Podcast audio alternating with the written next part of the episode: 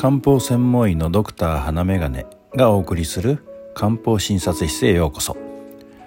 本日は未病をテーマにお話ししてみたいと思います。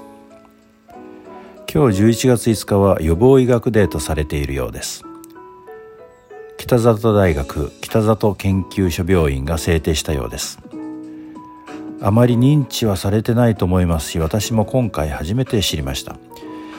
北里大学自体は皆さんがご存知の通り近代医学の父とか細菌学の父と呼ばれる北里柴三郎が明治時代に設立した病院が母体となっています。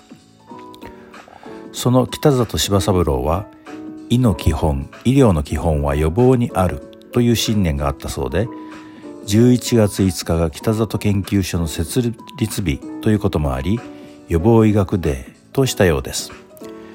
この予防医学という発想は未病をいかに扱うかということにつながると思います。未病というのはまだ病気になっていない病を得ていないという状態を指す言葉ですね。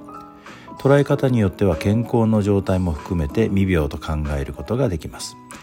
健康な状態健康と思っているけど病気が隠れている状態。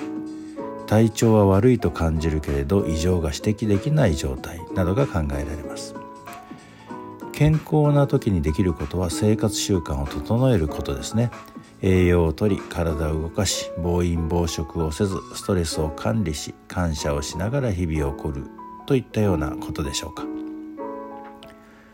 隠れている病気を見つけるために必要なのは検診ですね。皆さんも定期検診を受けておられますか？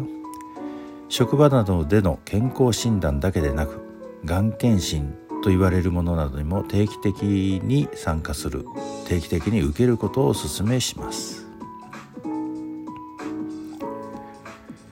体調に気になる点はあるけれど現代学的には異常なしといった時の対処は人により異なると思います。暴飲暴食を避け不規則な生活などの生活習慣の見直し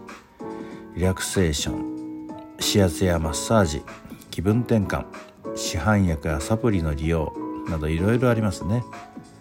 あと様子を見るつまり放置するほったらかしというのもあるかもしれません。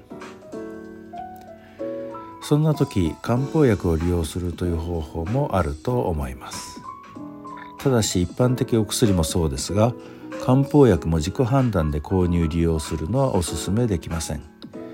特に漢方薬の場合は効能書を読んだだけではご自分に合った処方になかなか出会え出会えない可能性が出てくると思います。例えば生理の時に体調を崩す場合も体質や症状によって選択肢はかなり広がるので漢方に詳しい薬剤師か漢方医にはまずは相談するのが良いと思います。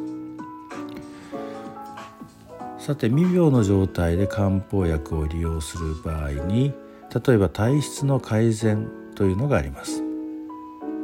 ずっと冷え性だった人に、まあ、ちなみに冷え性というのは西洋医学では病名として存在しませんけれども漢方薬を使うことによって冷えがぐっと楽になるというようなことがあります。冷え性という体質が改善されたわけですね。またしょっちゅう風邪をひくというような方には予防的投与ということもできます。もちろん保険診療では予防投与というのは認められていませんが言うなれば風邪をひきやすいという体質を改善するということですね。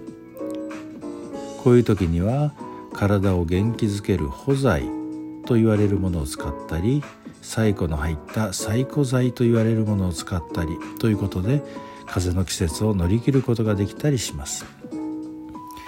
また乗り物酔いしやすいという方には利水剤水分のバランスを整える漢方薬に分類される処方の中から選択することも良いと思います。自分の体をよく気をつけて観察しておきちょっとした体調変化に対応して早め早めに漢方薬を利用していると大きな体調不良に陥らなくて済む場合も多いと思います。体調で気になることがあるのなら時々漢方の診察を受けその中でご自分に合った漢方薬を見つけておくと体調管理がしやすくなりますよ。今日は予防医学の日ということから未病を手キーワードとしてお話しさせていただきました。最後までお付き合いいただきありがとうございます。疑問質問感想などは概要欄に書いてあるメルアドにメールをいただくか X で「ハッシュタグ花眼鏡」ひらがなで花眼鏡をつけてつぶやいていただくか Spotify でお聞きの方は感想欄に記入していただくかということでご連絡いただけると嬉しいです今日があなたにとって快適な一日となりますようにではまた。